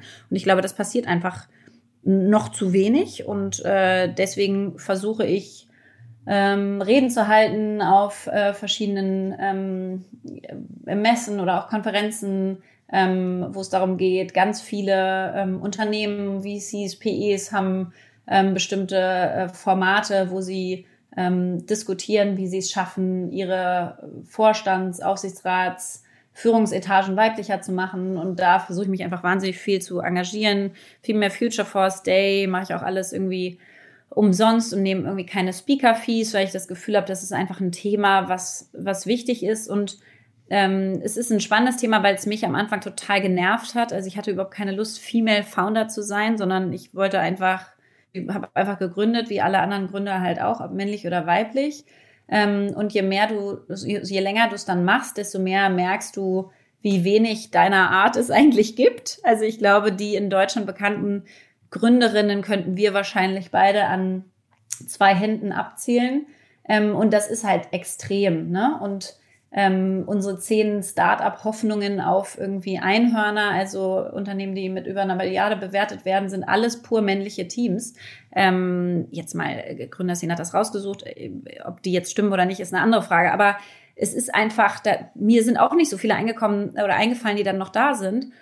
Und ich glaube, dass das für unsere Gesellschaft und für unsere Wirtschaft einfach sau wichtig ist. Und ehrlicherweise persönlich auch. Also ich habe einen Sohn und eine Tochter.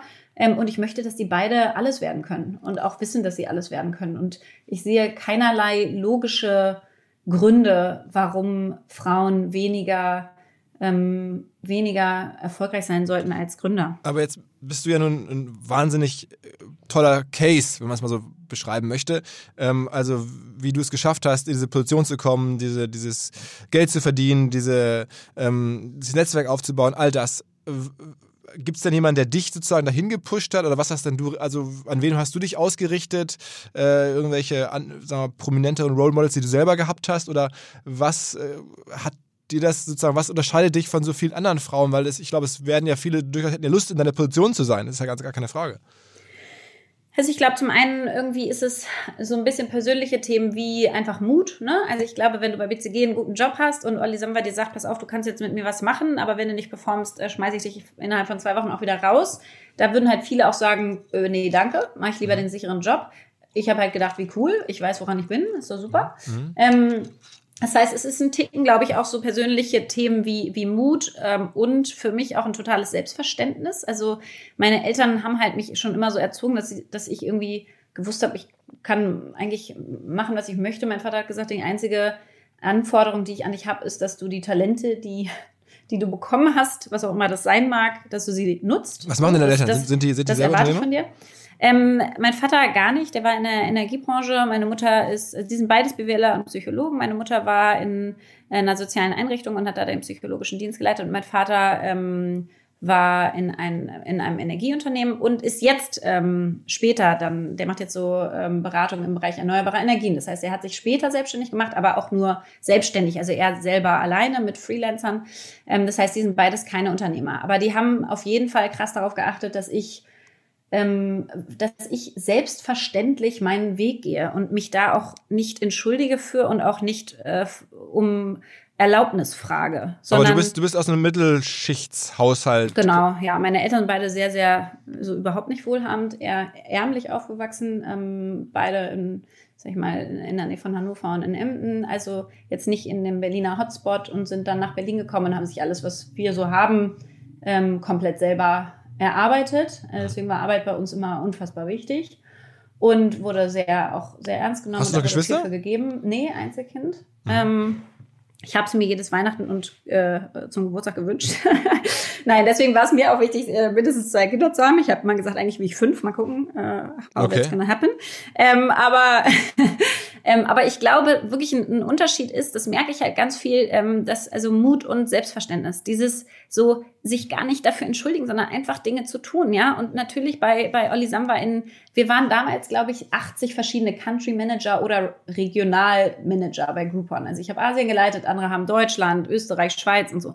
Wir haben ein Treffen gehabt in äh, Chicago und da war eine Frau, die hat Russland geleitet und ich und ansonsten waren es, glaube ich, wirklich 78 Männer. So und ich habe keine Sekunde irgendwie gedacht, doch, sollte ich hier sein? Ist es irgendwie komisch, dass ich hier bin? Kann ich das überhaupt? Sondern ich habe einfach gedacht, mal gucken. Wenn ich es nicht kann, wird es mir schon irgendjemand mal jemand sagen. Also du kriegst ja Feedback, ja. Also was soll schon passieren? Ich versuche einfach mal. Dann nochmal was anderes. Wer hat dich denn so geprägt? Also ich meine, das klingt jetzt alles so. Äh, Na, ich glaube, Olli Samba schon. Mhm. Auch, ähm, auch wenn er natürlich ein sehr extremer Charakter ist. Aber äh, was ich daran toll fand, ist, dem war das halt völlig egal, dass ich Frau bin. Also dem, dem war das einfach egal, ob du Mann oder Frau bist. Der sagt einfach, ich will, dass du halt viel leistest und reinhaust wie verrückt und ähm, ähm, und immer erreichbar bist und so weiter. Und das hat mich schon geprägt im Sinne von, so, das, das hat einfach irgendwie, man war nicht diskriminiert, sondern es war einfach äh, wie jeder andere auch so. Du musst halt noch andere viel Personen? leisten, um was zu, zu, erreichen. Dann auf jeden Fall Verena Pauster. Ich meine, das war damals, als ich angefangen habe mit Amorelie, eine der wenigen, die ich überhaupt wahrgenommen habe, muss ich sagen, als mhm. weibliche Gründer. Und da bin ich auch bis heute dankbar. Wir sind jetzt echt gut befreundet. Ich habe ihr damals eine kalte Mail einfach geschrieben ähm, und hatte irgendwie äh, mir angeguckt, wie die Fox Sheep Adressen ähm, ähm, aufbereitet sind und habe dann irgendwie ihre Mail gefunden ähm, und ihr geschrieben und gesagt, hey, ich würde dich einfach super gerne irgendwie mal mal treffen. Und äh, ich glaube, eine Woche später saßen wir zusammen beim Lunch und äh, sind seitdem ähm, immer, immer enger geworden und das ist total toll und ich finde, ähm, die ist eine wahnsinnige Inspiration. Ähm, und dann aber auch ehrlicherweise ganz viele, also bei mir schon dann auch eher Männer jetzt. Ich habe eher mit, mit vielen Männern gearbeitet als jetzt mit Frauen. Ähm, und trotzdem können die ja starke sag ich mal, Aber es gibt jetzt nicht so Frauenbefürworter die, die eine Person, wo du sagst, naja, die hat es irgendwie, weiß ich nicht, die aus USA, irgendwie aus einer anderen Generation, die jetzt schon vielleicht 20 Jahre älter ist und irgendwas vor dir gezeigt hat, dich irgendwie geprägt hat, so weil du die Bücher gesehen hast oder keine Ahnung, die Filme Nee, natürlich habe ich irgendwie jedes Buch von Sheryl Sandberg gelesen und so, klar, aber ähm, und das finde ich auch toll, dass, dass sie auch schon so lange diese Position innehat und auch ihre Reichweite nutzt, um zurückzugeben, äh, sei es mit Lean-In, sei es mit ihrer persönlichen Krise ähm, und ihrem Ehemann, der verstorben ist, wie man damit umgeht. Also klar, das, das bewegt einen, aber ich bin eher so jemand, ich habe 500.000 Quellen, von denen ich lerne und mir Wissen oder Mut oder Inspiration ziehe. Ähm, und es sind nicht so die ein, zwei, drei Personen, denen ich so folge, sondern ich folge immer verschiedensten Leuten für, was auch immer sie gut können aus meiner Sicht. Okay. Okay, wow. Ähm, sag mal, vielleicht als letztes noch, hast du die ganze Geschichte verfolgt mit äh, der Delia von, von West Wing? Da gab es jetzt ja auch relativ große Diskussionen, weil ähm, die auch eine der wenigen anderen Frauen ist, die, die sozusagen äh, so einen Job gemacht hat. Und jetzt gab es da eine Kontroverse, weil sie in Elternzeit geht, glaube ich, ne? Als, als Vorstandsfrau. Also ich, die Kontroverse war ja, weil der Artikel, also weil es darüber einen Artikel gibt. Ne? Der, der Artikel war ja, Delia Lachance pausiert bei Westing und bleibt unersetzbar, was eigentlich jetzt, sag ich mal, ähm, okay klingt als, als Titel.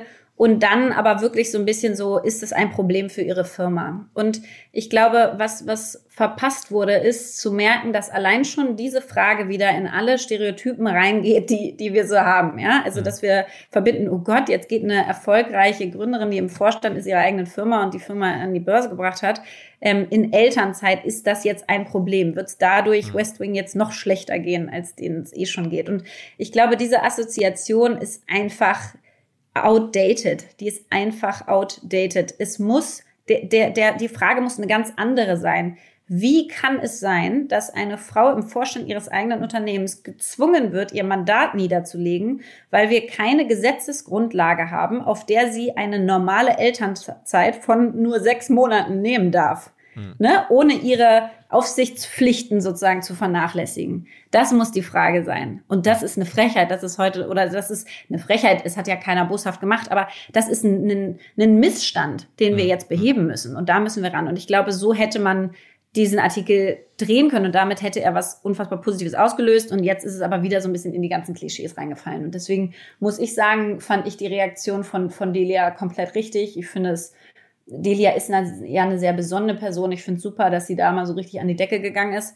Ähm, und ähm, so, und finde super, dass jetzt auch Verena Paus hat ja da auch reagiert im LinkedIn-Beitrag und so weiter.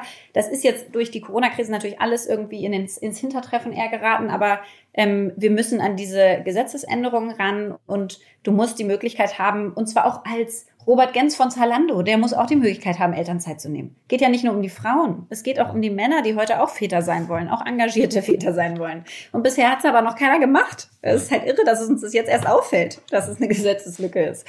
Ähm, also eigentlich ein Artikel, der, glaube ich, Positives jetzt ausgelöst hat. Okay, okay. Also, das wollte ich dich auch noch gefragt haben. Jetzt haben wir echt lange gesprochen. Ähm, wir haben auch Zeit. Also ich habe ehrlicherweise relativ viel Druck gerade, aber du hast ja wahrscheinlich jetzt gerade Zeit und das wollte ich zumindest nutzen. Ähm, und ich hänge es bei mir natürlich gern dran. Ähm, also ähm, vielen Dank, dass du dir die Zeit genommen hast und dass du Gerne. sozusagen äh, da trotz wahrscheinlich zwei Kindern zu Hause äh, Ja. jetzt die freuen sich, wenn du jetzt jetzt wieder zurückkommst. Ja, ja, die sind gerade beim Alba-Sport. Die hängen vorm iPad mit so. Alba Berlin macht jetzt ja jeden Tag so eine Ja, machen Sportstunde. meine auch, machen meine auch. Ja, so eine. Live-Sportstunde ist der Hammer. Ja, ja. Ähm, und äh, ja, ein paar davon sind nicht live, sondern sind sogar noch bei YouTube auffindbar. Und da, Ja, genau, äh, da machen die jetzt die ganze Zeit Sport, hoffe ich. War, war bei uns heute Morgen auch das Gleiche. Alba Berlin macht irgendwie hier was Gutes. Ja? ja, ist doch gut. Ähm, Gibt's wieder neue Modelle. Ja, also ähm, in, in dem Sinne, ähm, vielen, vielen Dank, dass du es gemacht hast. Wir bringen es äh, jetzt kurzfristig auch mal was anderes, vielleicht mal was Leichteres in diesen Tagen. Ähm, alle die, die erfreulichen Themen, die wir gesprochen haben. Äh, ja, Respekt und herzlichen Glückwunsch zu dem, wie du es dir zusammengebaut hast. Es klingt total äh, zufrieden und, und happy und ähm, Das ja, ist- das ist ja hoffentlich inspirierend und ähm, für alle, die jetzt gerade äh, denken, Mist, äh, ich müsste es mal anpacken, wann, wenn ich jetzt in dieser Situation vielleicht sage, ey, komm, äh, ich nehme mir ein Vorbild an Lea. In dem Sinne, ähm, bis bald, sag ich mal. Danke dir. Bis bald. Alles Ciao. klar, tschüss, tschüss. Neuer Partner hier im Podcast und zwar Rabot Charge. Rabot Charge gilt als Vorreiter in Deutschland in Sachen dynamische Stromtarife und zählt zu den am schnellsten wachsenden Energieversorgern überhaupt in Deutschland. Das Ganze funktioniert am Ende so, es gibt eine Rabot Charge App und dann kann man halt sehen, was gerade Strom kostet und kann dann zum Beispiel automatisch einprogrammieren, bis wann sein E-Auto geladen werden soll. Und dann guckt halt Rabot Charge, wann ziehen sie den Strom, wann ist der günstig. Die kaufen jedes Mal tagesaktuell Strom an der Strombörse ein. Allerdings nur 100% zertifizierten Ökostrom mit CO2-Optimierung. Man kann also über diese App alles im Blick behalten und im Zweifel nachsteuern oder man setzt einfach darauf, dass Ökostrom aus nachhaltigen Energien in Zukunft immer günstiger werden wird und dass Rabot Charge dann automatisch auch immer günstiger einkaufen kann. Wer Rabot Charge kennenlernen möchte, es gibt einen Gutscheincode für Neukunden bis Ende diesen Jahres und zwar monatlich jeweils 4,99 Euro Rabatt für die ersten sechs Monate. Der Gutscheincode lautet RABOT XOMR. Rabot XOMR. Alle Infos auch auf rabot-charge.de. Rabot R-A-B-O-T-charge.de.